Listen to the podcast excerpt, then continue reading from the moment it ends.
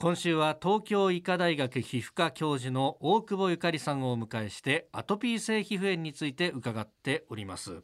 アトピー性皮膚炎。あの昨日もねその素因ということについてお話を伺いました。あの肌っていうものが最大の臓器だとそこからこう原因となるようなものを取り込んでで、えー、抗原抗体反応が起こって痒くなっちゃうっていうのが起こるんだっていうお話もされましたけどどうなんですか？このこなんかやっぱ子供の病気っていうイメージもあるんですがどうなんですか？大人になってからも発症する人って出るんですか？はいあのほとんどはお子さん乳児期に出ることが多いんですね。ええー、そして大体小学校までに8割9割は治ります。はい。ところが、はい、あの10%弱ぐらいの方がですねやはりその後も、うんまあ、高校大学、そしてあのそこで一旦治って、ええ、その後ちょうど働く頃の二十歳前後ですね。二十、はい、歳前後にもう一度発症する方。あるいは、まあ、もうあの小さい頃ほとんど何もなかったんだけどいきなりその二十歳前後からあの発症するなんてことがあるんですね。先生あのご覧になってて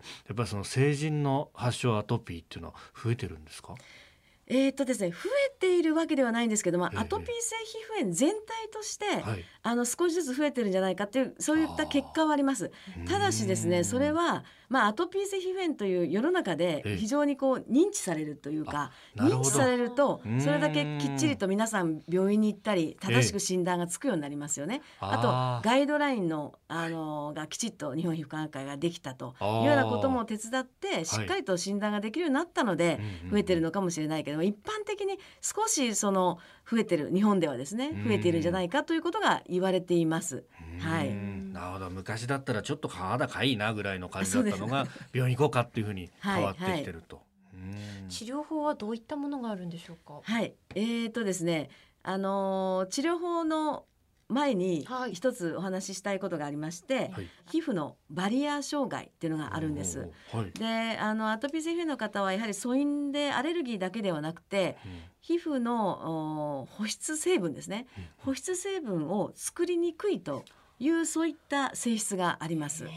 まあ、残念ながらそういうことがありまして、はい、結果的には皮膚がドライスキンいわゆる乾燥肌になってしまうということなんです。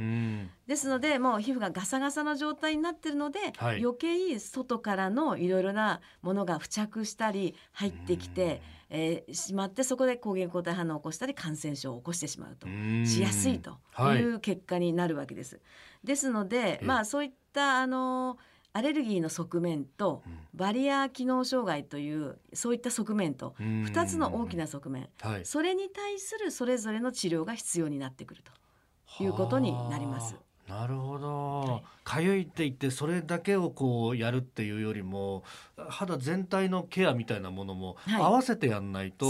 いけない。はい、はい、ですからまずはその環境を整える。まあ、悪化例えば食物が悪化するあるいは汗が悪化する、はい、えー、それからそういったハウスダストが悪化するというそれなりの環境因子ですね。悪化因子を除外する。悪化因子をあの防ぐと、まあ、はい、そういったようなことがまず必要になってくるわけですね。そしてアトピー素因、はい、アレルギーに対してはえー、アレルギーの炎症を起こしちゃいますよね。炎症を起こせばそれに対しては炎症を止めるようなお薬、はい、あるいは抗生の治療であったり、まあ、そういったような治療を行うということ。でもう一つ三つ目としては、はい、あのスキンケアですね。スキンケアっていうのは先ほど言いました皮膚のバリア障害が起こってきますので、はい、それを整えるためにいつも保湿をしておくと。保湿成分が足りないわけですから外から補ってあげると。で綺麗にしておく、はい、ですからお風呂の入り方とかそういった石鹸の使い方というのも重要になってくるんですけどもしたスキンケアをきちっとするというその3つが大きなあの柱になってきます。なるほど環境と皮膚のケアとそして対症療法的なものと、はい、三位一体なじゃないと、ね、これなかなかうまくいかないと。その通りです。はあ。はいえー、明日はその具体的なところも伺ってまいります、えー、東京医科大学皮膚科教授の大久保ゆかりさんでした。先生明日もよろしくお願いします。よろしくお願いします